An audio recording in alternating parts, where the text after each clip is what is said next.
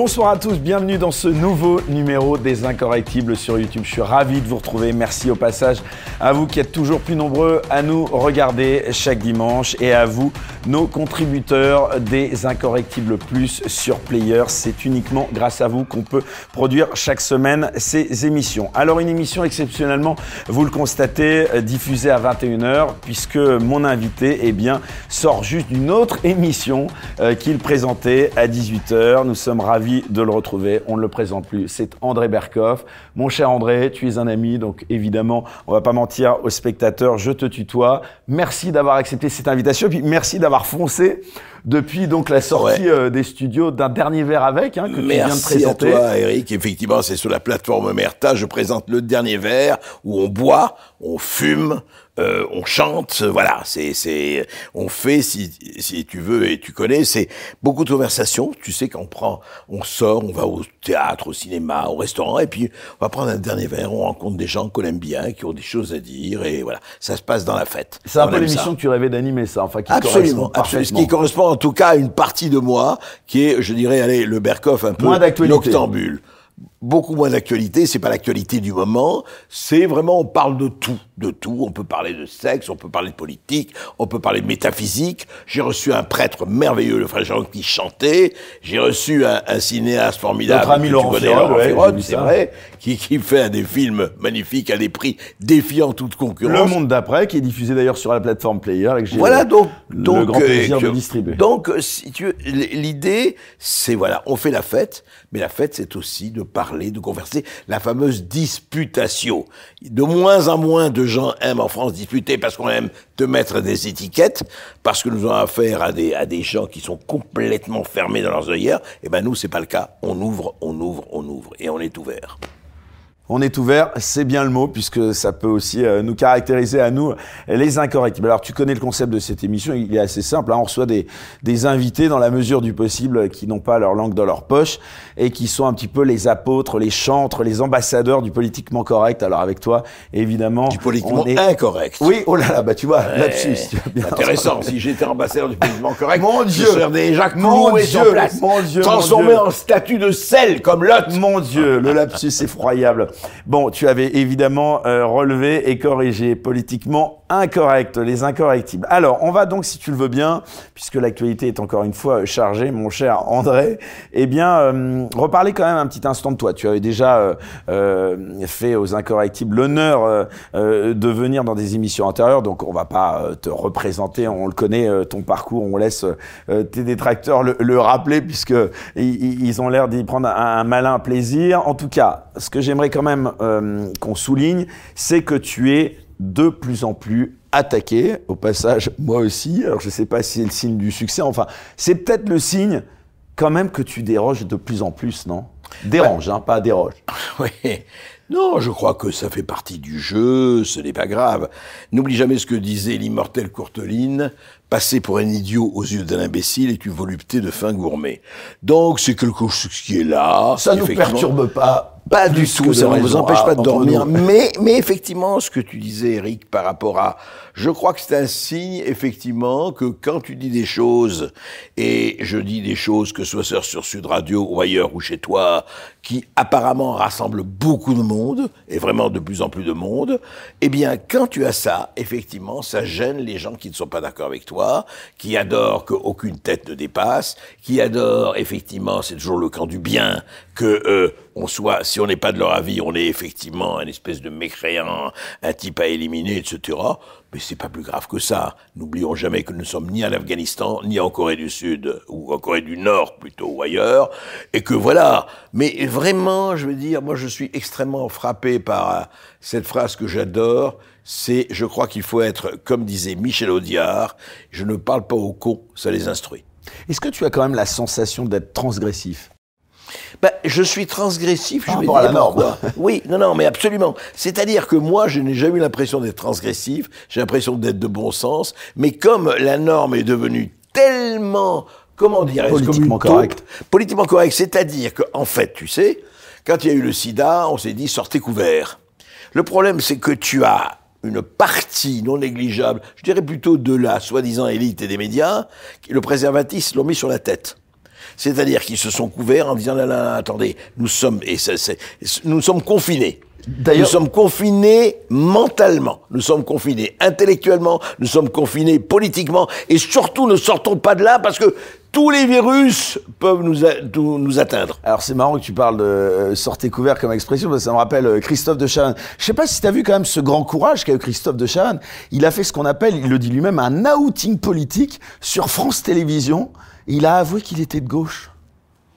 Écoute, c'est... euh, Quel courage quand même. Ah, quel dire, esprit subversif. Bah, c'est Solzhenitsyn, c'est bien. Enfin, je veux dire, voilà. Mais écoute, non, mais moi, je j'ai pas un problème. Chacun. D'abord, je vais te dire ce que on va parler de la droite et de la gauche. Évidemment, cette gauche n'est plus du tout de gauche. Cette droite n'a jamais été de droite. C'est le, pour moi, l'une des phrases, Eric, qui m'a le plus frappé récemment et qui explique tout à fait tout. C'est Marine Karmitz. C'est Marine Karmitz, réalisateur qui a commencé par la lutte des classes, qui a commencé par les batailles dans l'usine et qui est devenu milliardaire, et tant mieux pour lui. Moi, je suis pas, je suis pour les entrepreneurs qui réussissent. Donc, Propriétaire des cinémas là-dessus. MK2. Voilà, MK2. Et qui a dit récemment, on mais enfin, euh, vous vous sentez milliardaire, mais vous êtes toujours... Et il a dit, je préfère être un milliardaire de gauche qu'un pauvre d'extrême droite. Ça dit tout. C'est-à-dire que si tu te prétends de gauche, tu peux faire ce que tu veux, évasion fiscale, etc., etc. Mais attention, je suis de gauche. Donc, on te pardonne tout dans la doxa, dans le discours dominant. Et après, les autres, les gueux, ils peuvent être ce que, ce que vous voulez. Voilà, ils peuvent entraîner dans les guêtres, le pénis et autres. Mais ce sont des gueux. Nous, nous sommes encore une fois, les gens du bien. Ne l'oublie jamais, il y a un problème, c'est très simple, c'est j'ai mon œillet à la boutonnière, mais mon œillet penche à gauche. Donc tout, tout est permis. Justement, comment tu conçois, puisque reparlons un instant quand même de toi, comment tu conçois euh, ta place dans le débat public, André? Écoute, je vais te dire, en tout cas, moi, j'espère être, et je l'ai vu et je le vois partout. Tu sais, je veux pas faire. euh, j'ai été très frappé. L'autre fois, j'étais dans un restaurant, hier encore, à Paris. J'avais 20 ans. Et j'avais 20 ans. oui, enfin encore maintenant d'ailleurs. Tu les as toujours. Et si tu veux, non, ce qui est très am- amusant, je sors du restaurant et un jeune serveur, l'avez pas vu, elle qui devait avoir quoi, 21, 22 ans, il me dit, Monsieur Berkoff, je vous écoute le temps, allez-y, la jeunesse est avec vous, même si c'est pas vrai. Je veux dire par là que lui exprimait quelque chose en disant, voilà, vous êtes là, et j'ai des gens, euh, peut-être du CAC 40 et beaucoup plus âgés, qui disent ça. Tu sais pourquoi? Pour une raison très simple. Moi, il y a ce que j'appelle le bon sens. Le bon sens, c'est simplement de ne pas être d'abord dans l'étiquette, de ne pas être dans la voie balisée, de ne pas être dans les passages cloutés, de ne pas être dans les signes où il faut être, parce que sinon, et tu sais, quelqu'un l'a dit très bien, c'est Didier Raoult euh, que tu connais, il a dit, il y a deux cultures dans la vie, et il y a la culture de l'obéissance, c'est les gens qui décident pour faire carrière, et c'est vrai à l'ENA, c'est vrai dans beaucoup d'institutions, d'obéir aux aînés, et surtout de ne pas bouger, parce que comme ça, je peux avancer. Et les gens adorent les obéissants, le pouvoir adore les moutons. Et puis les gens qui ont la culture de la liberté. J'espère être dans les personnes, j'ai jamais fait carrière au sens traditionnel du terme, d'être dans la culture de la liberté. Comment tu te définirais Comme un journaliste, comme un polémiste, comme un intellectuel? Comme un homme qui a question à tout.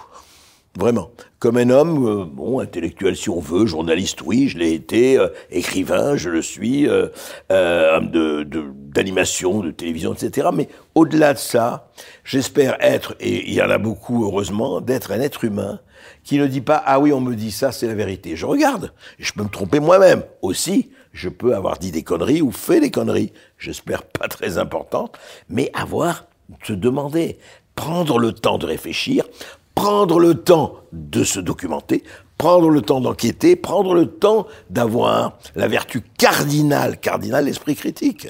Si on n'a pas l'esprit critique, qu'est-ce qu'on peut faire? Rien, on suit les boutons de panurge. Mais alors, je parlais quand même des attaques dont tu fais l'objet, toutes ces attaques quand même.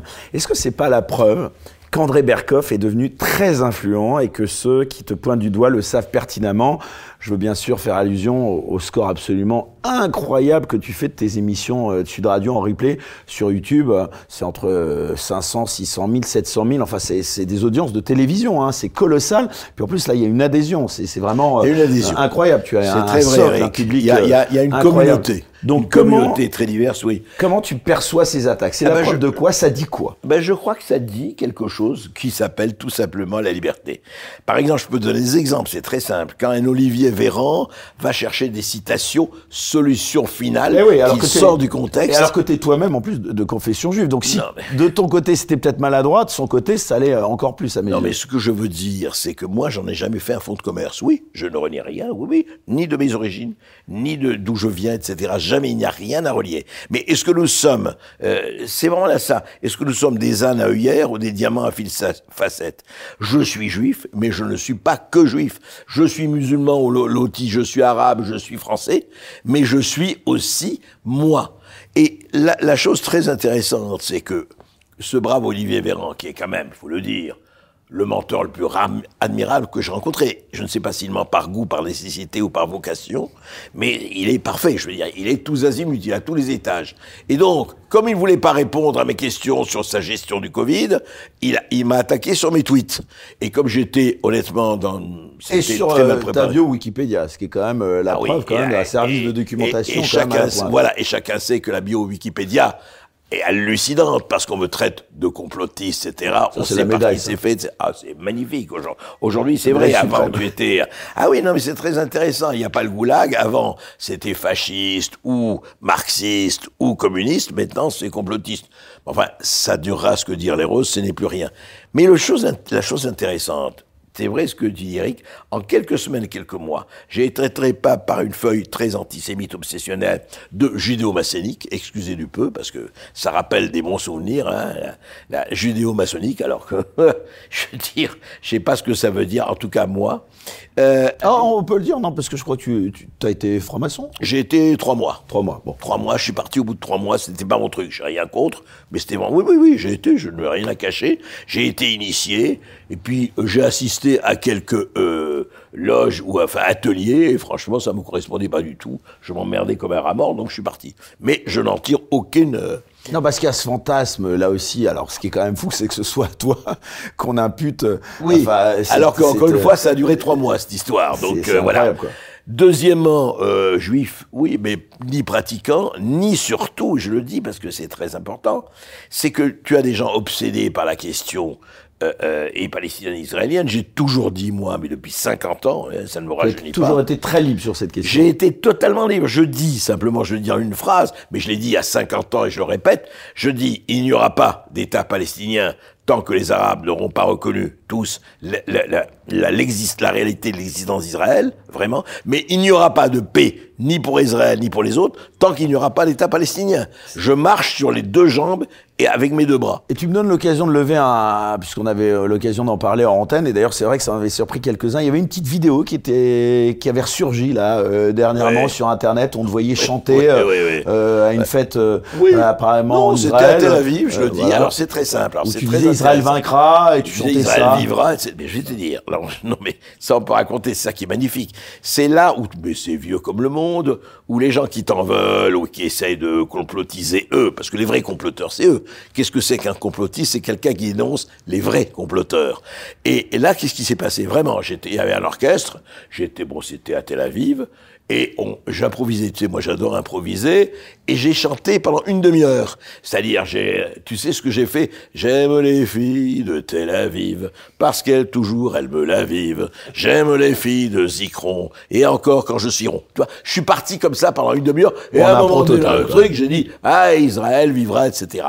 Et quelques bons petits antisémites ou autres de sous-préfecture m'ont dit ah là là regardez regardez regardez. Or c'était voilà. Mais ça c'est classique si tu veux on a envie de faire ça. Mais non moi moi vraiment ma position n'oublie jamais que moi je suis né à Beyrouth j'ai grandi à Beyrouth et moi face ah, et c'est très intéressant. Je dis, moi, face à, à mon appartement, et à mes parents, il y avait une mosquée. Donc, j'écoutais cinq fois la prière. Ça n'a jamais été pour moi. Et la tu parles arabe. Et je parle arabe et je le dis. Ça n'a jamais été pour moi. Alors, je, je suis violemment contre l'islamisme radical, mais, mais la, la prière de la mosquée n'a jamais été pour moi un acte d'agression ou un danger ou une peur, je le dis, euh, c'est clair. Alors voilà, après d'autres ont eu d'autres expériences, mais pourquoi je dis tout ça? C'est-à-dire que d'un côté, pour revenir à ce que tu me demandais, donc d'un côté c'est le judéo-maçonnique, etc., mais d'un autre côté l'Express et compagnie, c'était le Trumpiste identitaire, d'extrême droite.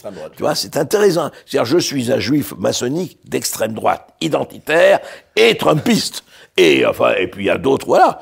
Et qu'est-ce que ça veut dire ça? Ça veut dire simplement que quand tu es un homme libre, quand les gens ne peuvent pas comprendre, tu vois, moi j'invite effectivement Kémy Seba, Éric Zemmour, ou d'autres. Oui, d'ailleurs, euh, tu as même reçu Kémy Seba cette semaine. Là, j'avoue que j'ai été euh, surpris parce que je sais pas si tu as vu, il y en a un, le pauvre, qui a subi les foudres de la censure euh, de Tristan Mendes France. À un moment, on s'est demandé même, enfin, pour ma part, s'il n'était pas devenu directeur d'antenne de Sud Radio, puisque, euh, enfin, qui ça? Tristan Mendes France a obtenu quand même, enfin, se vanter d'avoir, sans doute après quelques tweets, obtenu la censure d'une émission tournée par, eh bien, Yves Tréhard sur la chaîne parlementaire. Tu sais qu'il n'a jamais été diffusé, enfin qui a été diffusé sur le site internet de la chaîne parlementaire. voilà. Et toi, bon, moi je l'avais reçu, Kémy Seba, tu l'as reçu également. Euh, Qu'est-ce que tu réponds aux gens bah, Je réponds d'abord que je veux dire quand même, parce qu'on peut critiquer ou pas Sud Radio, mais Sud Radio me donne aujourd'hui, et elle continue de me donner la liberté de choisir, de faire ce que je veux. Est-ce que tu as envisagé à un moment donné de quitter radicalement, on le disait en début d'émission, tu as une nouvelle émission qui s'appelle donc Le Dernier Verre avec, euh, sur la chaîne YouTube Omerta, que j'encourage à, à regarder. Est-ce que tu as envisagé euh, de quitter les médias traditionnels définitivement, de quitter peut-être même Sud Radio, euh, je sais pas. Est-ce que Écoute, je vais, je vais être très franc avec toi. Tu sais, moi dans ma vie, j'ai beaucoup bougé. J'ai quitté des journaux. On me dit mais comment on ne quitte pas ces journaux On reste là jusqu'à la fin? Non, moi j'aime bouger. Maintenant aujourd'hui, encore une fois, je le dis et je le répète, Sud Radio jusqu'à ici, jusqu'ici, me laisse une liberté vraie. Bon, maintenant, demain, je ne sais pas ce que demain sera fait. Peut-être que demain, j'aurai envie de faire le tour du monde. Non, mais je veux dire, euh, vraiment, de quitter.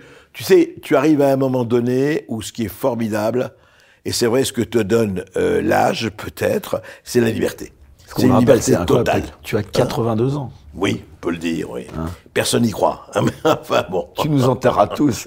non, mais je veux dire, c'est la liberté. La liberté, je veux dire, j'ai, bon, je, je serai jamais riche, mais j'ai les moyens de, de vivre comme j'ai envie de vivre, tranquillement. Et donc on verra. Encore une fois, honnêtement, je ne fais aucun plan sur la comète. Demain, il y a une proposition intéressante, une aventure intéressante de quelque ordre de ce soit. Aujourd'hui, je suis plein, plein de, de projets et comme je disais ouvert, je n'hésiterai pas. Finalement, tu es un peu le Michel Drucker du journalisme incorrect. hein oui, incorrect. Incorrect. incorrect. J'ai précisé. Bon, qu'est-ce que tu réponds quand même à ceux, encore une fois, et on va évidemment euh, clore euh, dans un instant euh, ce passage, à ceux qui t'accusent d'avoir quand même dérivé de la gauche, sous-entendu du camp du bien, vers le complotisme et l'extrême droite. Oui. Alors ça, c'est peut-être la chose qui a fait le plus rigoler, qui, qui prouve, si tu veux, que les gens qui disent ça, ou alors n'ont aucune idée de ce que j'ai fait, ou alors sont de ce que j'appellerais toujours les rachitiques du bulbe. C'est-à-dire, c'est des gens qui ne réfléchissent pas, qui ont besoin. Tu sais, c'est extraordinaire, j'ai remarqué. Les gens qui ont euh, le dernier neurone qui se bat avec l'avant-dernier, ils ont besoin de béquilles. Et c'est quoi les béquilles? C'est l'étiquette. Attention, Berkoff était ça, moi effectivement. C'est vrai que tu as évolué beaucoup, non mais ça c'est vrai, il faut le reconnaître. J'ai évolué, mais attends, j'ai évolué comment Mais avec les coups, je change pas d'avis. Non, non, mais c'est même pas ça, non, non. Je vais te dire, moi, j'ai vécu, mon père était euh, bolchevique, presque à gauche, très pro-stalinien, tu vois, pour te dire. Je ne lisais que les journaux de gauche quand j'avais 10, 12 ans, mais marxiste-léniniste. Après, je n'ai jamais cru au parti. Je n'ai jamais cru à la ligne juste, je n'ai jamais péché à la ligne juste, je n'ai pas cru au mot d'ordre. Vraiment. Bon. Et deuxièmement, oui, la gauche, mais je vais te dire, jusqu'à aujourd'hui, quand on me dit c'est quoi la gauche, il faut retenir. Qui défend le peuple aujourd'hui? Pourquoi, et je pose la question, pourquoi la gauche a quitté le peuple? Alors qu'on me dit la gauche, mais quelle gauche? La gauche Strauss-Kahn? La gauche Mélenchon? Euh, La gauche Antifa? La gauche euh, bourgeoise, la gauche de Marine Karmitz, la gauche de sous ces milliardaires qui subventionnent des journaux dits de gauche en disant comme ça on me touchera pas, on va pas m'emmerder. C'est très simple. Voilà, je regardez, regardez le journal, il est progressiste.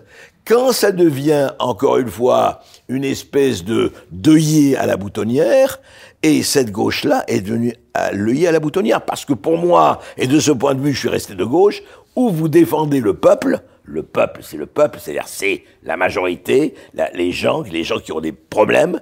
C'est pas mon cas. Mais enfin, moi, je ne triste pas en disant ah vive la gauche, vive la gauche, et je vais chez qui? Donc après l'extrême droite, où j'ai viré l'extrême droite, je ne me suis jamais, je n'ai jamais adhéré à un parti. En revanche, si on me dit souverainiste, mais la gauche a été souverainiste. Nationaliste, la gauche a été nationaliste. Donc, c'est pas une querelle de droite et de gauche, Eric. Le problème, c'est qu'aujourd'hui, c'est devenu des, des comment dirais-je, euh, des feuilles de vigne. C'est exactement ça. Ils sont à poil, donc ils cherchent à se répartir les feuilles de vigne pour dire regardez, moi j'ai une feuille de vigne de gauche. Ah non, non, moi j'ai une feuille de vigne centriste ou de droite. Mais en fait, qui fait le business, qui gère les affaires, qui gère la réalité. Et moi, je vais te dire, je suis un fanatique du réel. Quand le réel frappe à la porte, il y a deux attitudes. On ferme portes et fenêtres. On dit, euh, on veut pas le voir le réel. On veut voir ma perception du réel, mes lunettes, le reste, je m'en fous. Bon, et donc à un moment donné, la porte est enfoncée, le réel s'engouffre, et là ça fait ça fait mal. Ou alors on se dit c'est quoi le réel? Qu'est-ce qui se passe en ce moment? Qu'est-ce qui bouge? Regarde ce qui se bouge dans le monde. C'est on a on assiste à un bouleversement qu'on n'a pas connu depuis franchement 80 ans, au moins depuis la fin de la Seconde Guerre mondiale. C'est fabuleux ce qu'on vit en ce moment, pour le meilleur ou pour le moins bon, mais c'est fascinant.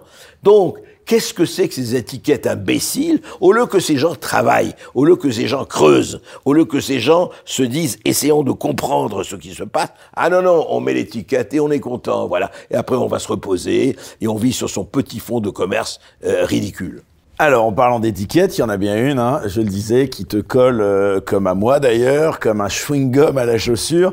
Et on va donc entrer dans le vif du sujet. C'est cette étiquette de complotisme, de complotiste. Ton émission, elle fait régulièrement l'objet, comme la mienne d'ailleurs, de fact-checking réalisé par ces fameux fact-checkers. Alors, avant de te demander, euh, eh bien, le regard que tu portes sur ces gens, d'ailleurs, on va essayer de prendre un peu de hauteur. Hein, on va ah essayer de ne pas se mettre au niveau du poulpe, parce que je sais pas si tu as vu, mais j'ai eu un échange à propos du, poulpe, du cuit du poulpe, avec euh, ce, grand philosophe euh, par la taille, euh, donc Raphaël Antoven, cette semaine, donc sur les réseaux sociaux. J'encourage d'ailleurs les gens à aller regarder s'ils veulent avoir une bonne partie de, de, de rigolade. Bon, Raphaël Antoven, d'ailleurs, au passage, qui est un collègue de boulot de la nouvelle revue Franc-Tireur d'un certain Rudy Reichstadt, qui est à la tête, tu sais, de ce site Conspiracy Watch, ça veut tout dire.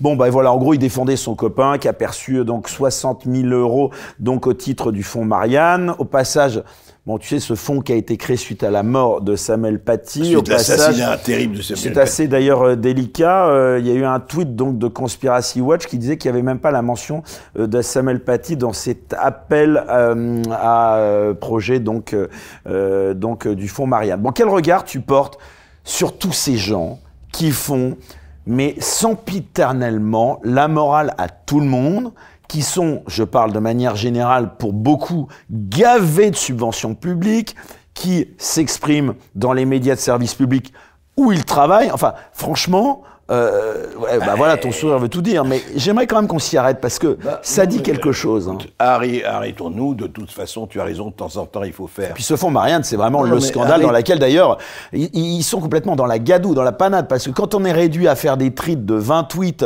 pour justifier que tu n'as rien à te reprocher, en général, Eric, c'est. tu as envie de faire une pause technique, nous allons faire une pause technique, ce qu'on appelle. Hein. Mais on va pas aux toilettes, on va essayer de prendre un peu de temps avec eux.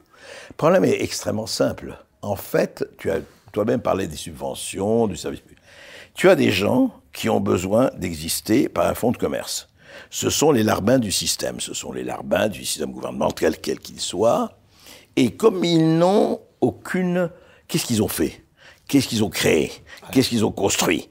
Où ils ont enquêté? Rien ils font les fact-checkers. Mais sur quoi ils font les fact-checkers?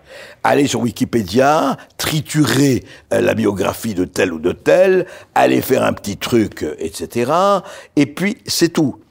Ou, que disent-ils sur la gestion du Covid-19 que disent-ils sur euh, ah, que des conneries hein. Il y en a même un. il est exceptionnel ce Julien Pain. Je sais pas si t'as vu. D'ailleurs, il a fait, il a fait une descente, si j'osais, dans une librairie.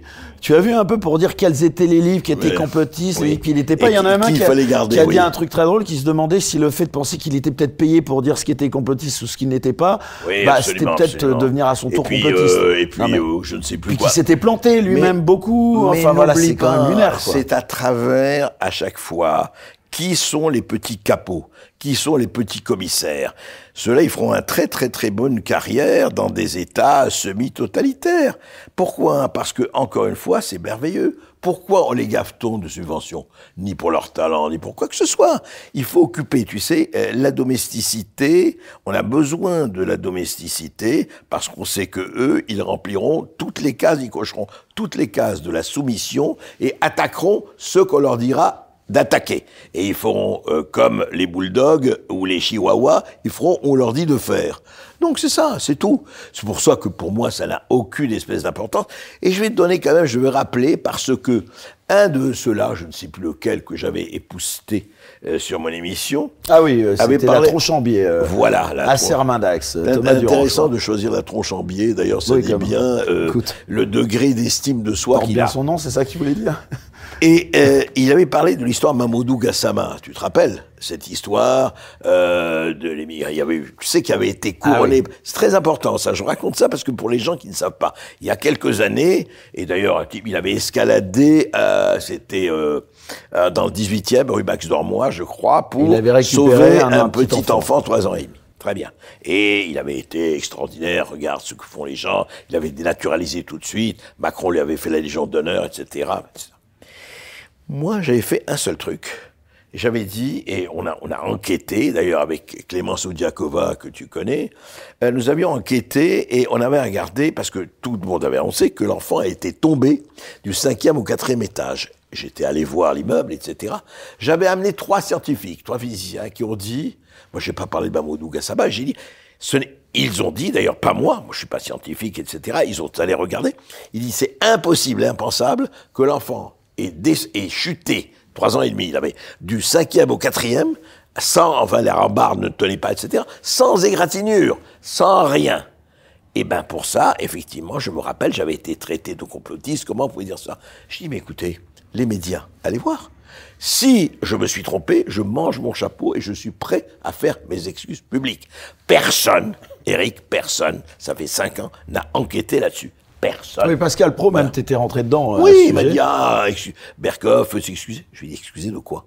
J'ai dit, allez voir. Mais vous avez 20 fois, 200 fois plus de moyens que moi. Allez voir. Mais aujourd'hui, on n'a on a plus le droit de poser des questions. Hein. D'ailleurs, encore une fois, excuse-moi, mais je reviens parce que il me fait tellement marrer celui-là, enfin, qui, qui se répand dans tous les, les médias pour faire haut passage, la promo de son bouquin, ce que je trouve au contraire euh, très délicat, euh, ce Rudy Reichstadt, donc qui a, qui a, touché 60 000 euros du, du fonds Marianne. Bon, et qui a, semble-t-il, le plus grand mal à, à, justifier à quoi ont servi ces 60 000 euros. Eh bien, le fait juste de poser la question. Moi, je, je n'ai rien contre à l'origine euh, ce Rudy Reichstadt, quoi qu'il pense. Je demande juste, comme d'autres, comme Béatrice Rosen, comme d'autres personnes qu'on ne peut pas suspecter, eh bien, euh, d'avoir des arrière-pensées nauséabondes. On demande quel a été le travail fourni en contrepartie de ces 60 000 euros? On a le plus grand mal à avoir les réponses. Et ce qui est d'autant plus dingue, c'est que côté, là aussi, euh, euh, il faut imputer les responsabilités à ceux qui les ont aussi. Marlène Schiappa, du côté de Marlène Schiappa, c'était aussi, on ne dit pas à qui on a donné, enfin, puisqu'il y avait cette opacité, c'était soi-disant pour les protéger. Alors c'est tellement cohérent, c'est-à-dire que c'est d'un côté pour les protéger, en même temps on souligne qu'il n'y avait pas de mention de Samuel Paty dans cet appel euh, à projet de fonds Marianne. Eric, Donc, ne, perds pas, ne perds pas ton temps à voir ça. Tu sais très bien que dans les, il n'y a pas que, tu sais très bien que les attributions de subventions, ça part très souvent aux copains, sinon aux coquins. Nous sommes dans un capitalisme de connivence, celui-là est à toute petite échelle. Enfin, le nombre de copains, ou le nombre d'obligés, ou le nombre de, etc., à qui on attribue des subventions, attention, c'est de l'argent du contribuable, c'est notre argent. Malheureusement, si tu faisais l'inventaire, tu ferais une émission de 10 heures. Donc, c'est ça, ça fait partie des choses. Ah, mais là, tu sais bien qu'on va encore te traiter de complotiste. On va dire, ben voilà, de dire ça, c'est complotiste. Mais, fois, mais je m'en fous. Ça n'a aucune espèce d'importance. Je veux dire, c'est comme tu disais, tu sais, si tu vas à une, une horde de moustiques, ils vont te piquer mais les piqueurs de moustiques, je mets un peu de pommade et ça part. C'est rien. Si tu veux, à ce niveau, honnêtement. il faut caresser le moustique avant, dit Émeric Caron. voilà, non mais je veux dire, il faut, c'est, c'est ce que j'appelle des quantités négligeables d'importance nulle. Leur seule manière d'exister est de te traiter de complotiste. Mais si ça les fait, si elle leur donne un orgasme, les pauvres dans leur vie, eh ben, euh, grand bien leur face. C'est-à-dire que c'est rien. Mais effectivement, ils passent évidemment dans les médias, mais ils passent dans mais les moi, médias. je pense qu'il faut pas sous-estimer ah euh, l'influence malgré tout qu'ils ont, non pas auprès du grand public, parce que ça, ça fait bien longtemps ça serait euh, s'ils avaient de l'influence, mais euh, dans les médias, dans les médias mainstream. Et là, il y a quand même une sorte de consanguinité. Euh, bien sûr. En parlant de ça, t'as un moustique qui te. Qui te... Ah, oui, voilà. Bah, c'est la vengeance du moustique. C'est un fact-checker, là, attention. Donc, non, mais voilà, c'est ça qui est fou parce que. Oui, mais ça, ça a toujours été ça. Je veux dire, je dis pas toujours tout a existé, Eric, mais euh, à partir du moment où il y a une doxa, effectivement, une pensée, je dirais pas une pensée unique, mais enfin une pensée dominante, qui ne représente absolument pas euh, la majorité des Français, ni l'opinion, c'est pour ça qu'ils nous aiment bien. Mais à partir du moment, il faut bien qu'ils aient leurs serviteurs, qu'ils aient leurs chaouches, qu'ils aient leurs obligés, etc. Et ces gens, parce que fact-checker, ça aurait pu être un truc extraordinaire. C'est noble. Mais qu'est-ce que tu mais Un journaliste est un fact-checker par essence. Total. C'est ça qui est mais dingue. ne compare pas ces nains avec les Zola de l'affaire Dreyfus. Ne compare pas ces nains à Albert Londres. Ne compare pas ces nains à tous les journalistes qui ont fait des enquêtes, qui vont sur le terrain et, et quelquefois au péril de leur vie. Ça, c'est des gens qui font leur boulot. Les autres, je vais te dire, c'est euh, comment, comment on pourrait dire ça? C'est des passe-plats, quoi. C'est, en tout. cas, ce qui est amusant, c'est que euh, il y en a certains qui commencent à se bouffer entre eux, puisque quand même, c'est pas rien. Euh, ils font, enfin, en tout cas, le fonds Marianne fait l'objet en ce moment. Euh, euh enfin, il y a une enquête qui semble vouloir être diligentée. Euh, Anne Hidalgo la maire de Paris a déposé plainte. Euh, Libé, bah, Libé enquête, Check News enquête. Donc c'est marrant, c'est les fact-checkers qui se font fact-checker. se font fact-checker eux-mêmes. Mais parce que quand ils sont un là, un retour de qui est assez marrant quand Parce que quand ils sont là que pour prendre de la subvention et qu'ils donnent des leçons, au moins ils se seraient tus ils auraient fait, ils l'auraient fermé. Ça. Je veux dire, là, ça passait. Écrasez-vous, rendez l'argent, voilà, excusez-vous. Voilà, c'est tout. Et puis fermez-la, et puis ne pas donner des leçons de morale. Ça que je te dis, moi, je suis, je pense qu'il faut vraiment pas passer trop de temps, même si euh, ça joue, ce n'est rien. Enfin, quand même, avec cette, euh, on va dire, c'est avec ces fact-checkers, est-ce qu'on n'entre pas dans une ère très orwellienne, si Non, je crois qu'on est rentré depuis longtemps dans l'ère orwellienne. Franchement, ça n'a pas entendu euh, les bras, ces braves gens, pour entrer dans l'ère orwellienne. L'ère orwellienne a toujours existé. L'ère orwellienne, dès qu'il y a une dictature, dès qu'il y a, comment te dire, une pensée qui se veut dominante, dès qu'il y a, encore une fois, il faut, il faut revenir. On peut parler de terrorisme intellectuel ou pas euh, Je dirais, mais oui, mais il a toujours existé. N'oublie pas, quand Sartre, qui n'est pas un, un, mauvais, qui dit un anticommuniste est un chien, je ne sortirai pas de là, j'en sortirai jamais. Voilà. Et quand il disait dans la préface de Franz Fanon, et pourtant Sartre a dit des choses formidables, il disait quand on tue un Européen, eh ben on libère deux personnes. Euh, type qui est mort parce que c'était un criminel et, et le, le, le tiers-mondiste ou l'opprimé euh, qu'il libère. Voilà. Il a dit des choses comme ça. C'est-à-dire les cantons de conneries ou d'abjection pour certains existent partout, hélas. Je, ne parlerai pas de Céline et je ne parlerai pas des autres. Mais c'est pas nouveau ça. C'est simplement, je dirais que ce qui m'embête aujourd'hui, et c'est la seule chose qui me gêne dans, tout ça, c'est pour ça que j'y consacre pas beaucoup de temps, c'est la médiocrité. Au moins, les Sartres ou les Céline avaient du talent, avaient un vrai, un grand talent. Alors, on pouvait les combattre, mais au moins c'était à un certain niveau. Là, c'est vraiment à, au niveau du caniveau, si on peut se permettre. Donc voilà, euh, je crois que le terrorisme intellectuel a toujours existé. N'oublie pas que, n'oublie pas que si tu as osé euh, à un moment donné, et on n'existait pas, moi je suis euh, osé dénoncer les camps de travail en URSS, on dit mais il faut avoir de la mémoire et de la lecture et de la culture. On était traité de chiens nazis tu osais dire qu'il y avait le goulag en URSS avant que Solzhenitsyn et certains en parlent, tu étais un salaud, un traître, etc., etc. D'où la, droite qui se cachait. La droite, elle n'est pas mieux, mais bon, elle, elle gérait, euh, euh, elle gérait sa fortune ou ses abattis.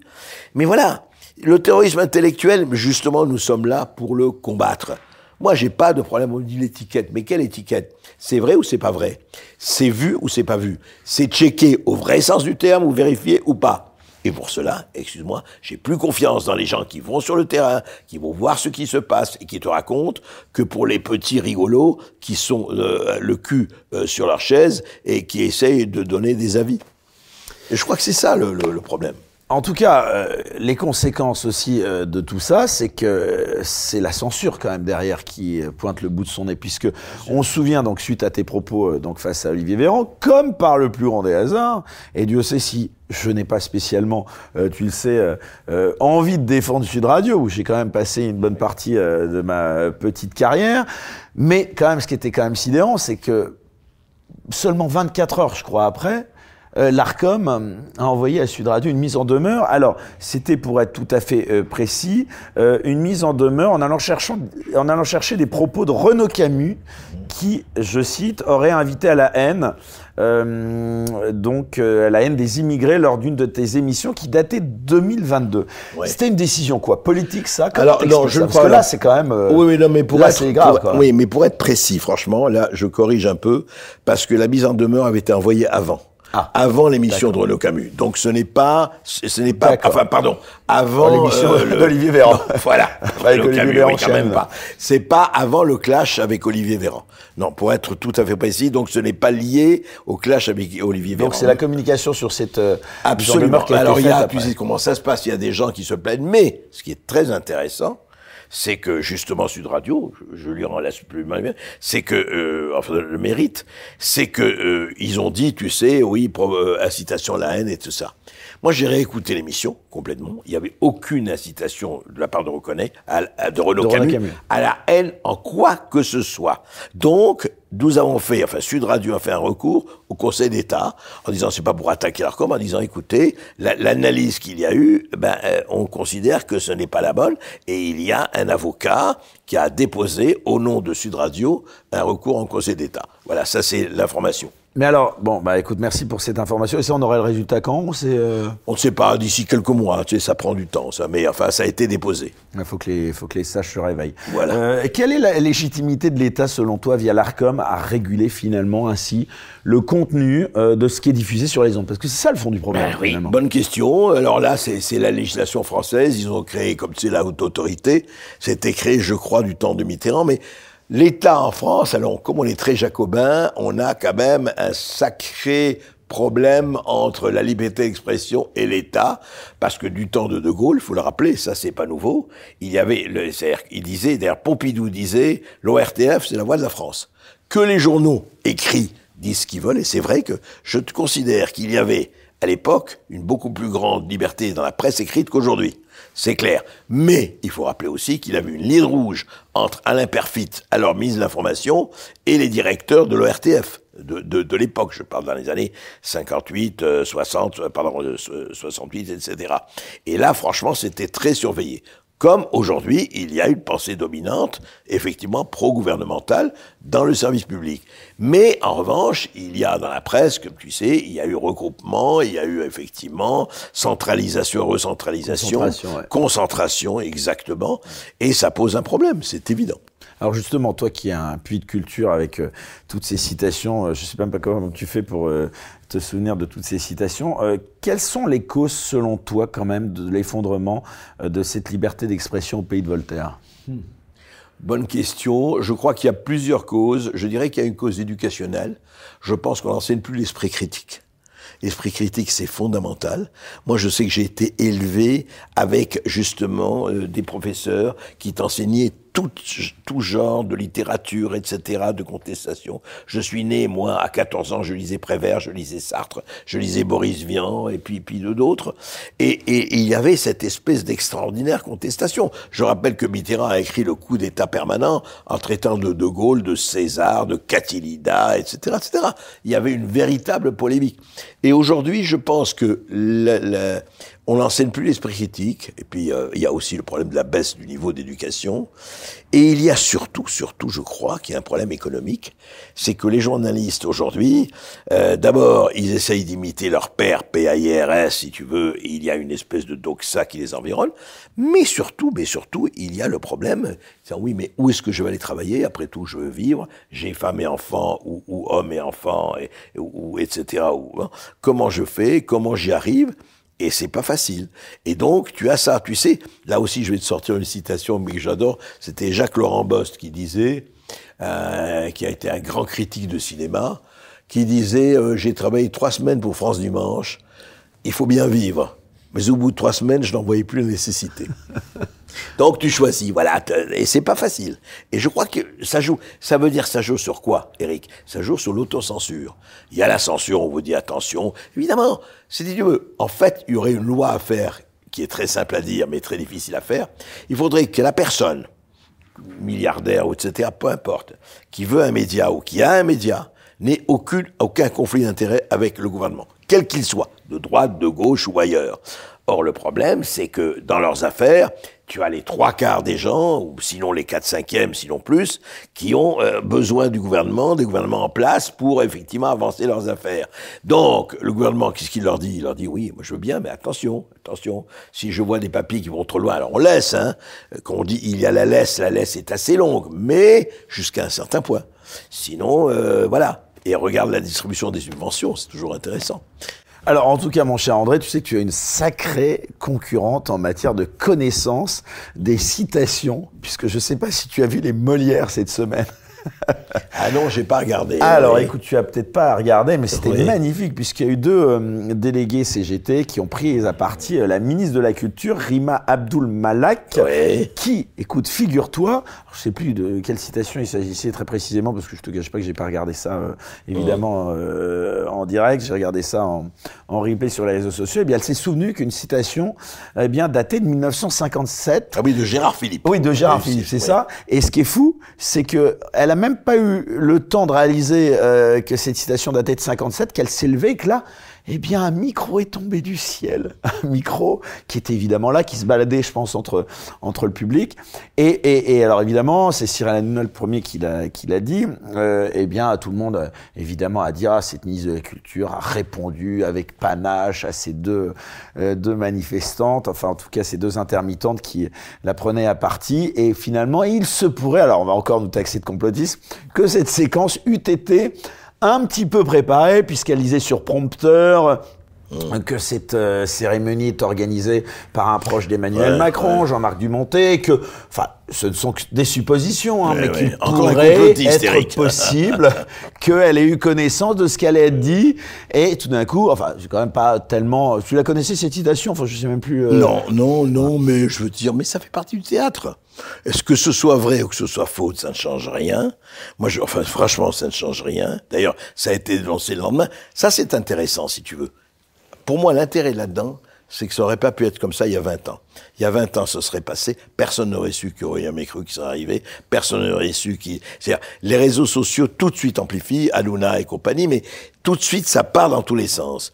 Mais je crois que franchement, le vrai problème, il est là. Bien sûr, c'est plutôt bien, parce que c'est eux les Bien sûr que c'est bien. Ah, mais absolument. Tous les membres de tous ces réseaux sociaux. Il n'y a pas besoin des quatre guignols dont on parlait tout à l'heure. mais euh, pour savoir que finalement. C'est pour ça que je te dis que ça n'a aucune importance. L'important, c'est que. On nous prend un peu pour des cons. Quoi. Oui, mais sur le fond, il n'est pas là. Le fond, c'est qu'on fait dans le village Potemkin. Ça veut dire on fait des faux, des, des, du trompe-l'œil. On fait du trompe-l'œil. C'est-à-dire que les gouvernements, ne sachant pas où ils vont, euh, naviguant au doigt mouillé, euh, se faisant faire casseroliser et fait des casserolades là où ils vont, eh ben, il faut faire de la com, il faut faire de la com, il faut faire de la com. Or, la com n'a jamais, jamais remplacé le réel et n'a jamais euh, réglé les problèmes. C'est tout. La com, c'est la com. Bon, tu sais, je, je raconte toujours ça.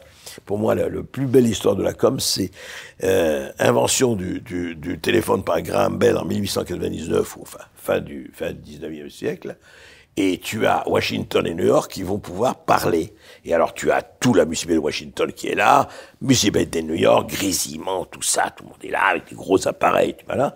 Et on entend New York, New York peut parler à Washington, New York peut parler à Washington. Et on entend une voix qui répond, mais est-ce que New York a quelque chose à dire à Washington Voilà. tu es là. En tout cas, cette ministre de la Culture, elle a l'air d'être assez bavarde parce que, euh, je sais pas si tu te souviens, elle avait des choses à dire euh, concernant CNews, puisqu'elle s'était même exprimée en disant qu'il se pourrait que la reconduction de CNews soit pas si automatique. Bien sûr. Donc, euh, est-ce que la censure, la censure, selon toi, euh, bah, peut se permettre de dire euh, telle chose Est-ce que ça t'avait choqué euh, Elle a fait une bêtise. Euh, elle menaçait CNews en gros du retrait de sa fréquence. Quoi. Non mais bien sûr. Enfin, c'est et c'est là où on voit à quel point l'imbécilité, je dirais l'imbécilité qui est grave. Hein. Moi, je ne dis pas que là, je ne ricane pas, enfin, je ne rigole pas.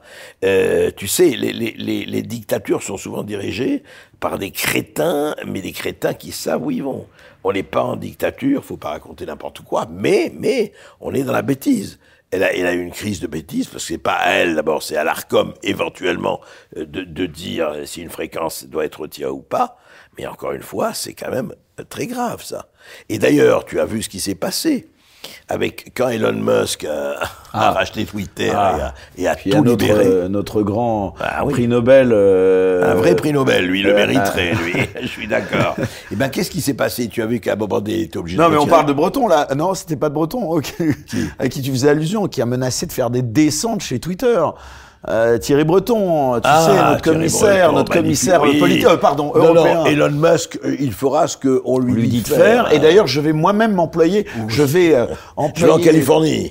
Je vais faire des descentes avec mon équipe. les mener moi-même. Je vais aller moi-même. Bien sûr. La grenouille qui veut se faire aussi grosse que le bœuf. Voilà. Oh, écoute ça l'occupe. Encore une fois. Non mais, non, mais même les, même, excuse-moi, même les, même nos, nos, meilleurs humoristes n'oseraient pas dire des choses comme ça. Non mais ils ont envie d'exister ces gens. Ces gens n'existent pas ou ils existent très peu. Oui, ils ont envie d'exister. Elon Musk, qu'est-ce qu'il veut Il fout, il s'en fout. Il s'en fout. Bon, quoi Il veut interdire Twitter en Europe? C'est ça qu'il veut faire? Bon, ben on, verra bien. Non, c'est si tu veux, c'est pathétique. Moi, ce qui m'embête, très sincèrement, dans cette histoire, c'est que la France, étant la France et étant pas vraiment un pays, euh, que qu'on en soit euh, obligé d'avoir des gens aussi pathétiques qui nous gouvernent. C'est ça pour moi le grave. C'est beaucoup plus grave que le, carteron de, fac de shakers ou shakers ou ou fake ou fake machin. On s'en fout. Mais que les gens qui nous gouvernent, qui nous gouvernent vraiment, qui ont le pouvoir, mais ne, ne pensent qu'à ça, ne pensent qu'à se faire des petites bisbilles de merde, c'est pas possible. Je veux dire, on est dans un, dans un monde qui est en train de, d'être totalement bouleversé. Je l'ai dit en tout cas, Eric, on pourra en parler, mais enfin, peu importe. On voit ces petites querelles picrocolines grotesques. Enfin, vous n'avez pas autre chose à faire pour vous occuper de votre pays, de votre peuple, de vos nations. Mais qu'est-ce qu'il faudrait faire selon toi pour justement la, la rétablir, cette liberté d'expression qui est eh tellement ben, attaquée? D'abord, d'abord, je vais te dire, supprimer toutes ces lois et ces amendements et ces lois. Je vais dire, moi, je, encore une fois, l'Amérique, on peut approcher beaucoup de choses. Mais le premier amendement de la Constitution américaine, c'est liberté absolue d'expression. Eh bien, moi, j'aimerais que le premier amendement de la Constitution française, liberté absolue d'expression. Après, attends, on me dit, oui, mais tu peux pas accepter. Ah ben après, on les attaque. Il y a la justice. On peut, on peut faire des procès. Et on doit faire des procès. Si quelqu'un appelle à des choses innommables, eh ben on lui fait un procès et on l'attaque au portefeuille ou on le met en prison, tout à fait. Mais la liberté d'expression, là, on veut, en amont, on veut l'enlever. Ah non, ça ne va pas, ça. C'est, c'est, c'est, Voltaire, c'est Hugo, à ce moment-là, et ils étaient obligés à l'époque, imagine à l'époque, d'aller en, Hollande ou en Belgique pour publier, et on va revenir à ça, on va aller en Scandinavie pour publier, ou, pour filmer. Ben, ça veut dire quoi? La notion d'incitation à la haine, ça a encore du sens selon toi? Oui, ça a du sens, mais encore une fois, à, à régler, à sanctionner par la loi mais par la loi a posteriori. Pas, euh, pas empêcher quelqu'un de faire une émission, un concert, etc. Après, vous allez au concert, vous allez truc, vous allez voir, et vous le tapez, vous le tapez fort, vous le tapez au portefeuille, vous le tapez par la prison, très bien, mais pas avant, pas pas, pas a priori. C'est pas possible. À ce moment-là, on, on fait plus rien. Et, c'est là où crée l'autocensure. Si tu vas dire ça, mon cher Eric, ou tu vas dire ça, toi, journaliste, toi, etc. Attention, attention. Tu peux pas dire ça. Parce que là, ils vont te taper dessus. Combien de fois j'ai entendu ça? C'est pas possible. À ce moment-là, évidemment, qu'est-ce qui fait L'autocensure? Ah oui, oui, non, mais attention, faut que je fasse gaffe. T'es gentil, mais là, ça passe pas. Ah ben voilà, ça passe pas. Et qui met le curseur? Qui décide? Et il est là le problème de ce qui passe ou pas on est, on est entré dans l'arbitraire le plus total. Moi, je ne suis pas contre la loi, au contraire, mais qu'on applique la loi pas avant que la personne ait agi. Encore une fois, si on sait qu'il y a un, acte terroriste, qu'on frappe en prévention, évidemment. Quand on sait qu'il y a quelqu'un qui projette un attentat, etc., évidemment qu'on frappe avant. Mais pas sur l'expression. J'aimerais quand même revenir un instant sur euh, le service public France Télévisions et Radio France. Tu as vu justement parler d'Elon Musk, euh, qu'il avait voulu que Twitter classe France Télévisions comme média d'État, suscitant évidemment immédiatement l'ire de Delphine Ernotte, qui disait mais de quel droit? Voilà, j'ai lu une autre moustique, hein. tu vois, je t'ai vengé. Bravo. euh, qui disait donc, euh, eh bien, Delphine Ernotte, de quel droit Elon Musk détermine si un média est indépendant ou pas Alors ça fait quand même un peu euh, poiler quelques-uns d'entre nous quand on connaît l'indépendance quand même de France Télévisions, non?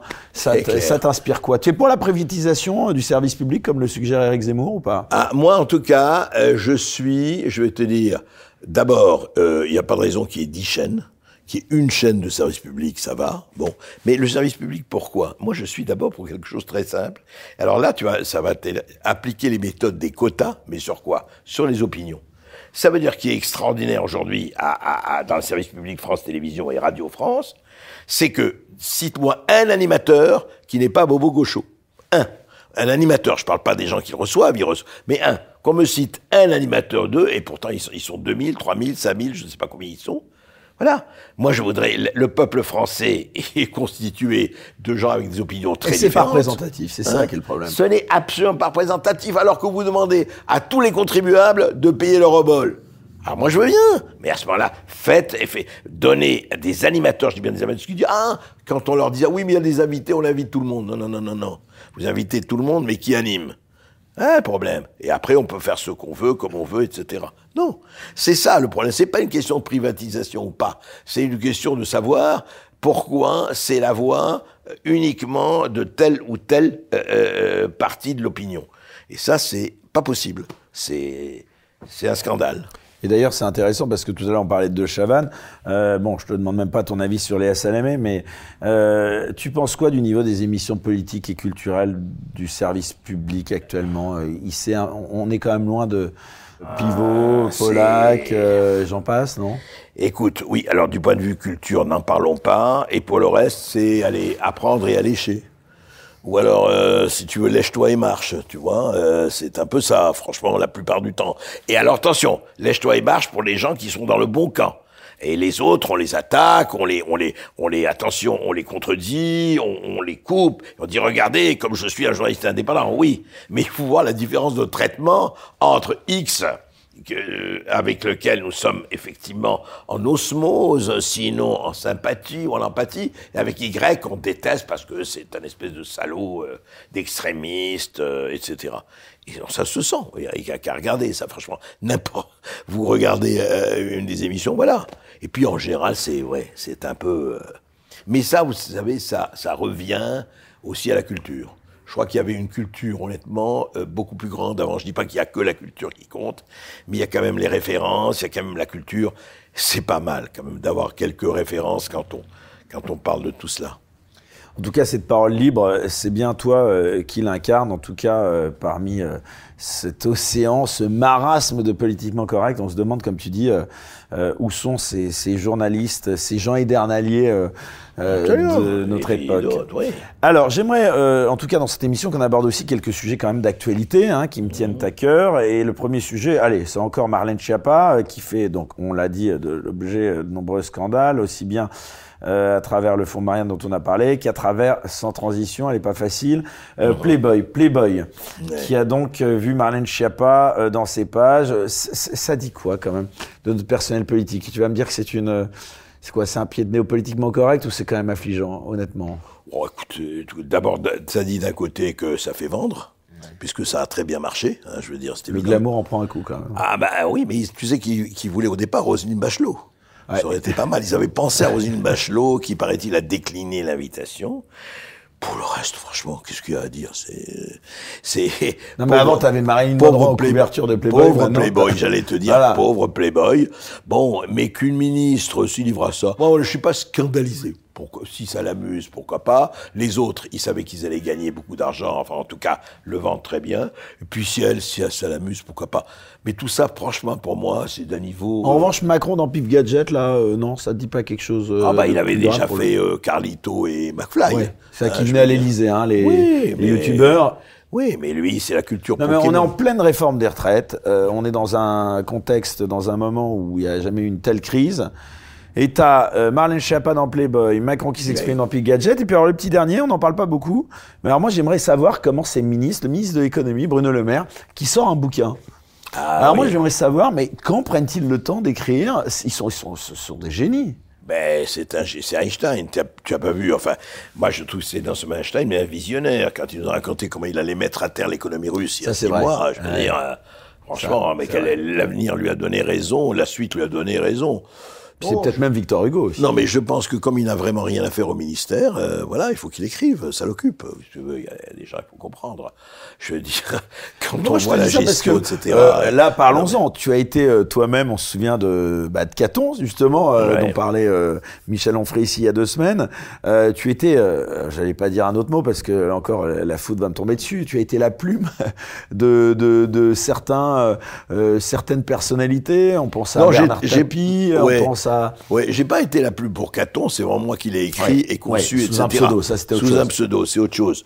Oui, Tapi, je l'ai édité, honnêtement, c'est lui qui a fait Non, mais ce que je veux dire, parlons un moment de cette arnaque aussi, de ces gens qui Oui. disent écrire des livres et finalement qu'on n'écrive pas un mot ou peut-être l'introduction et Oui, la c'est pour conclusion. ça que je ne sais pas pour Marlène, Schiappa- enfin pour Marlène Schiappa, si, mais on ne sait pas pour Bruno Le Maire. Non, Marlène Schiappa, elle, c'était pour ses. Ah oui, tu parlais de ses bouquins euh, qu'elle écrivait sous pseudo. Oui, Euh, paraît-il. ouais. J'ai pas lu, hein, mais Livre érotique, c'est ça, Voilà, des livres érotiques. Bon, pourquoi ouais. pas. Mais elle n'était pas ministre à Ouais. l'époque. Elle Non, je veux dire que, en fait, ce que tu pointes là, c'est quelque chose qui est aussi préoccupant.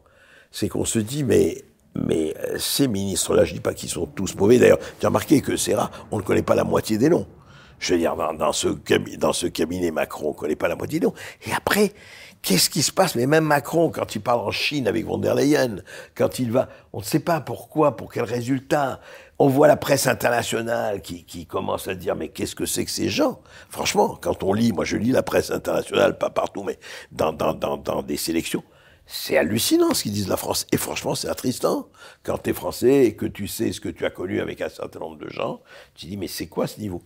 On revient toujours, Eric, dans tout ce que tu dis là, enfin, tous les exemples que tu prends, c'est incontestablement la médiocrisation du personnel, quoi. Il y a vraiment médiocrisation. Et ça me rappelle cette, merveilleuse phrase de Henri de Monterland dans La Reine Morte. Je crois que c'est le duc de Ferrande qui dit ça. Il dit en prison, monsieur, en prison pour médiocrité. Alors, on va pas les mettre en prison, mais il y a un vrai problème de niveau. Alors, il y a un vrai problème des niveaux, et puis il y a quand même un vrai problème tout court dans le pays en ce moment, puisqu'on est en pleine crise sociale des retraites. Est-ce que tu penses euh, que le pays va s'apaiser, ou au contraire qu'on est euh, peut-être à la veille d'une révolution, comme certains euh, Ouais, laissent penser, comme Juan Branco ou d'autres? Ouais, moi, je vais pas jouer les voyantes ni le marque de lire, lire dans le marque de café. Ce que je Enfin, crois. quel regard tu portes sur cette Oui, séquence? je crois que euh, Michel Maffezoli l'a assez bien, le sociologue l'a assez bien défini en disant qu'on est dans l'ère des soulèvements. Ce que je veux dire, c'est qu'il est clair, on le voit avec les ministres qui n'arrivent plus à sortir sans qu'il y ait, le- on l'a dit, le concert de casseroles, etc. Il y a beaucoup de gens qui n'en Qui sont d'ailleurs devenus illégaux. Non, il paraît que le préfet a levé l'interdiction. Enfin, c'est encore autre chose. Mais ce qu'il y a, c'est que ça signifie le, le malaise dans la civilisation. Il est là. Il est très fort. Et je crois pas qu'il va s'apaiser. Moi, je ne vois pas l'apaisement. En tout cas, après, apocalypse, révolution, j'en sais rien. Franchement, euh, mais je crois que euh, il y, a, deux choses en fait qui vont nous arriver. C'est d'abord, qu'est-ce qui va se passer quand le frigo, est-ce que le frigo sera vide pour un certain nombre de gens, de millions de gens. Je parle de la petite classe moyenne et pas être simple. Alors les 20% pardon, des Français les plus aisés, il y aura pas de problème. Les, les pauvres, il y aura toujours le RSA ou etc. Là, enfin, qui vont euh, et j'espère en tout cas les maintenir. Et puis la classe moyenne, la petite classe moyenne, là, elle va en prendre plein la poire, elle le fait déjà. Et là, il y a un vrai, vrai problème. Parce que c'est quand même le cœur du tissu français, c'est les PME, les petites, les TPE, etc. Comment ça va se passer? Alors, je dis pas que c'est aujourd'hui aujourd'hui, les restaurants sont pleins et heureusement, ça va, mais il y a un problème d'abord donc matériel et il y a un problème identitaire. On ne sait plus où on habite, qu'est-ce qui se passe, les gens ne savent plus qui ils sont, où ils sont, quelle est l'identité française, parce qu'on le veuille ou pas, c'est pas être zémoriste ou le ben de dire ça, mais il y a un problème effectivement de redéfinition de la nation, et la nation, ça existe. On a vu ce que donnait l'Europe, on peut pas dire qu'on s'est fondu dans l'Europe, c'est l'Europe qui a fondu dans l'Union européenne, et elle a fondu d'une drôle de façon. Donc tout ça, c'est très difficile à dire, mais ce que je ne vois pas, en tout cas pour répondre à ta question, je ne vois pas la tension, en deux mots, s'arrêter. Loin de là. Quelle est ta position à, toi euh, Bon, je la devine, euh, André Berkov, excuse-moi de, de, le rappeler à nouveau, 82 ans, ta position sur la réforme des retraites, c'est un mot pour toi qui, qui, qui n'est pas d'actualité. Rien, ça veut rien dire. T'as prévu de la prendre ta retraite? Hein? Moi, je ne sais pas ce que c'est que la retraite et je ne saurai jamais. Le jour où je ne peux plus, je ne peux plus, j'arrête et je cultive mon jardin et puis et puis. Non, mais c'est quoi ta position euh, Tiens, à titre personnel. je, à titre personnel, hein, mais elle est, très claire. je trouve, mais oh, tu sais que c'est pas mon mon mon talent, euh, mon fond de teint. Non, je crois que c'est une imbécilité totale de, de choisir à propos de l'âge. Mais qu'est-ce que ça veut dire? Il faut choisir la cotisation, la pénibilité. C'est évident. Pourquoi tu, une, infirmière qui, torche, qui, a à s'occuper des patients, une infirmière qu'elle soit dans l'EHPAD ou à l'hôpital ou ailleurs, c'est évident qu'il faut la payer d'abord très bien et qu'elle prenne sa retraite plus tôt. Un couvreur des toits, quelqu'un qui a physiquement et intellectuellement et en le stress un métier difficile, et ils sont des millions avec ça, on les traite autrement que des gens comme toi et moi. Je veux dire, euh, voilà, c'est tout. Et des gens comme toi et moi, aussi, aussi nombreux. Euh, voilà, on fait des métiers où on peut durer euh, longtemps si on a envie de durer longtemps. Après que chacun choisisse. Mais que ce soit 62, 64 ans, avec machin, tu commences à 25 ans, 22 ans. Enfin, individualiser, chacun, et en tout cas des groupes, ont leur vie spécifique. Quelle est cette imbécilité de tableau Excel, et on revient à ces énarques et à leur côté mouton de panurge, c'est de, de, de, faire des tableaux, ah oui, là, on va mettre 64, les McKinsey, voilà.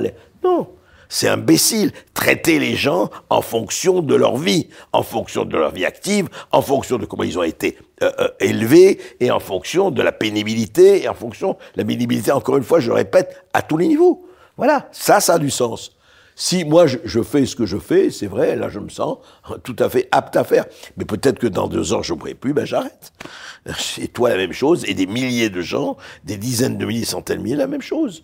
Un acteur de théâtre, mais même pas seulement dans l'artistique, décorateur, je ne sais pas, un homme d'affaires, un, voilà. Mais là, qu'est-ce que ça veut dire 62, 64 ans pour tout le monde? C'est comme les 35 heures cette imbécilité totale ou les 30 heures, tout ça. Il faut rétablir, alors je vais te dire, là, là c'est mon côté peut-être conservateur, la valeur travail, ça existe. Qu'est-ce que ça veut dire Ah oui, non, on va travailler deux, jours ou trois jours, etc. Oui, mais qui paye? Il faut, faut voir ça. C'est-à-dire que si tu veux, en deux mots, il y a la racaille d'en haut et la racaille d'en bas. La racaille d'en bas, on la connaît, il faut la sanctionner, et la racaille d'en haut aussi.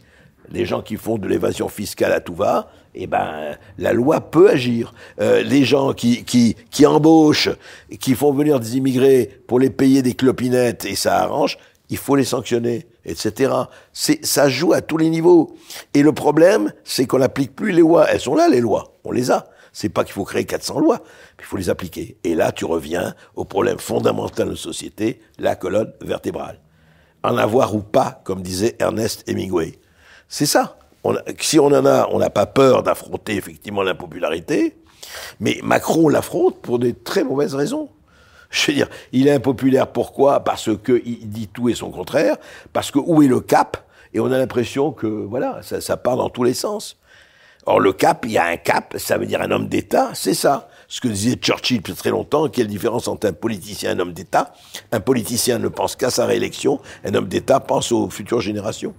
C'est tout. Euh, on n'en a pas. Et ben... En tout cas, il a dit qu'il démissionnerait pas euh, jusqu'en 2027. Hein, ça, il l'a. après, on verra. Après, on verra. Tu sais, plus peut changer. Plus philosophiquement, euh, toi qui es, qui souverainiste, on peut le dire. Hein, tu es plutôt. Disons que je suis plutôt pour l'identité, oui, nationale, etc. Oui. J'aimerais te demander quelle doit être la place du pouvoir de la rue par rapport au pouvoir des urnes?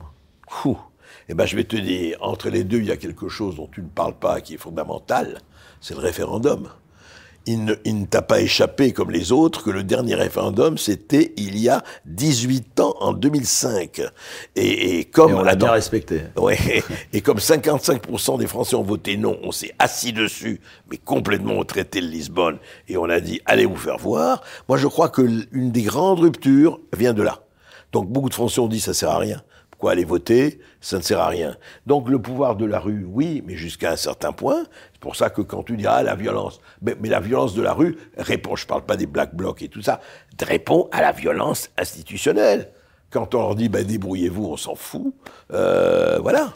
Tu vois Eh ben, c'est vraiment intéressant là ce que tu réponds euh, parce que j'aurais aimé savoir justement ce que tu as pensé.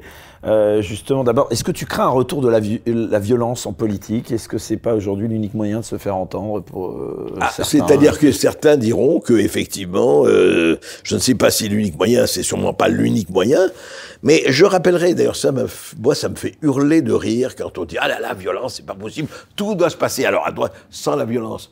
Je rappelle qu'à un certain 14 juillet 1789, ils sont pas venus avec des plumes d'oie, tu vois, ils ont pas caressé. Louis XVI, voilà et des roses. Bon, je dis pas que c'était bien ou pas bien, je veux dire qu'à un moment donné, quand la corde est tirée, tirée qu'elle rompt, oui, il y a des problèmes. Oui, ça peut avoir des excès. Et encore une fois, je les condamne, je ne suis pas du tout. Mais tu dis, ah là là, c'est pas possible. Oui, seulement vous ne voyez pas la violence qu'ils exercent sur des millions de gens, qui est une violence quotidienne, qui n'a pas le même nom. Donc c'est hypocrite. faut pas être tartuffe. Il faut dire, voilà, essayez d'a- d'arranger un tout petit peu la vie des gens avant de dire, ah vous, euh, fermez-la. Tu vois Ou j'ai envie de vous emmerder. Qu'est-ce que tu as pensé de la façon dont la, la police a géré ces manifestations? On a beaucoup parlé de violence policière, entre guillemets, euh, ces dernières Bon, semaines. écoute, il y en a eu. C'est-à-dire qu'en fait, moi, je suis plutôt pour l'ordre je suis plutôt pour, enfin, l'ordre, je veux dire l'ordre légitime. La police, euh, si, si euh, ma fille se fait tabasser, je préfère avoir un policier à côté qu'un, voilà, qu'un hippie. Mais, mais, mais, c'est vrai qu'il y a eu, et ils obéissent aux ordres, il y a eu un changement de tactique après le 49-3.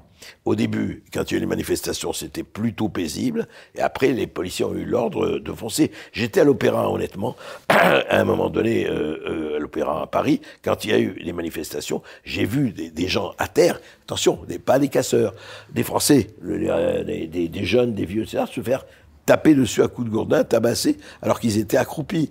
Il y a des choses quand même qui, qui, qui très gênantes là. Et je crois que des fois on donne des ordres. Alors on dit évidemment, aucun pouvoir n'aime les manifestations, mais faut savoir, là aussi, c'est pas facile. Mais je me rappelle qu'en 68, moi j'étais déjà là et, j'étais à l'Express, je me rappelle, où ça a bardé, il n'y a pas eu un mort à Paris. Tu avais un préfet qui s'appelait Maurice Grimaud, était extraordinaire préfet de Paris, et il n'y a pas eu un mort. Et pourtant, qu'est-ce que ça, qu'est-ce qu'on s'est battu beaucoup plus que, que maintenant. Macron a annoncé une grande loi sur l'immigration. Euh, T'en attends quelque chose? Est-ce que c'est le sujet le plus important de notre époque, selon toi? C'est un sujet très important. Parce que je crois que l'immigration, ok, mais pas l'immigration de masse. Pas l'immigration où tu as des cultures qui s'opposent. On le voit bien, et c'est pas seulement en France, hein, c'est en Europe et c'est un peu partout. Il est posé le problème, c'est évident. Ça, il faudrait qu'on en parle pendant deux heures. Moi, je crois que la loi sur l'immigration, le vrai problème, il n'est même pas posé. Avant de parler de ça, qu'il, par exemple, écoute, tu as cette farce tragique de l'OQTF, l'obligation de quitter le territoire français. Il y a, je ne sais combien, Aucune 20 000 qui sont OQTF, et il y en a 5% qui sont exécutés.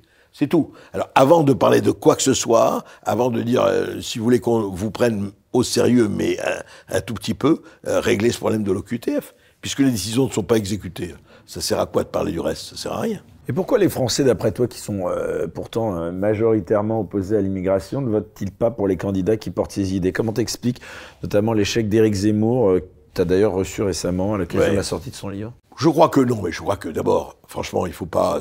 Je défends pas Éric Zemmour, qui a fait des erreurs, mais euh, Il a encore un avenir, selon toi, Éric Zemmour, ou pas? Moi, je crois en Kouta que les idées qu'il porte ont un avenir, c'est clair. Est-ce que ce sera avec lui ou sans lui, j'en sais rien. Alors, encore une fois, je fais pas de, de prédiction, mais les idées qu'il porte, il a remis quand même cette église-là, qu'on s'en réjouisse ou qu'on déplore, au centre du village. Et ça, c'est lui. Parce que Marine Le Pen avait un peu abandonné ça, mais le problème, c'est qu'il a travaillé pour Marine Le Pen, du coup, qui a eu 90 députés, et lui, pas un seul. Mais, mais, j'ajoute que, contrairement à ce qu'on a dit, passer de 0 à 7%, c'est pas minable. Quand on pense que Valérie Pécresse a fait... Oui, c'est la première fois, il, était, il a jamais été politique, il était, bon, journaliste, mais il s'est présenté. Donc, quelque chose s'est passé là, c'est là. Après, l'avenir, euh, on verra bien. Un Mais en mot- tout cas, le problème est posé. Voilà. Justement, on le rappelle, puisque tu avais été le, le seul journaliste à l'interviewer, euh, Donald Trump, euh, quand tu vois ses pérégrinations, euh, la justice qui essaye de... Oui, pour l'histoire qui s'est pas, de le corps de cul qui s'est passé il y a 20 ans. Ouais. hein, 20 ans. Ah, mais ils vont tout faire pour l'empêcher de se présenter. Tout. Le- tout l'État profond va tout faire. Soit la justice ou le reste, ils vont réussir ou pas, j'en sais rien. À l'heure où Joe Biden se représente, comme tu sais. Joe Biden qui euh, a salué qui sa peut-être belle-mère. l'avenir hein, de l'Amérique. hein. Ah, ben, c'est évident. C'est-à-dire, c'est l'EHPAD avec Rivotril, quoi. Ce sera ça. Non, c'est, euh, non, c'est. Tu penses que Trump peut revenir ou pas, toi? Il peut. Il peut. Franchement, il y a aujourd'hui en Amérique, en tout cas l'Amérique extrêmement divisée. Après Biden, franchement, euh, je suis étonné que les démocrates n'aient pas quelqu'un de neuf quand même. C'est pas, pas un petit pays, euh, c'est pas le, Andorre ou le Liechtenstein qui n'est pas une personnalité hein, dans le Parti démocrate. À, c'est extraordinaire. C'est qu'ils ont vraiment des choses à cacher entre Hunter Biden, le fils, Joe Biden et compagnie. Enfin, c'est, et puis derrière, évidemment, c'est Clinton et Obama qui, qui vont diriger, comme, comme ils le font maintenant. Tout ça est, très étonnant. Je pense que Trump va faire tout ce qu'il peut pour euh, se représenter. Après, euh, qui, qui vivra verra. Pour voir la suite de l'émission, sans aucune censure, merci de vous abonner à la chaîne Les Incorrectibles Plus depuis le lien en description sous cette vidéo.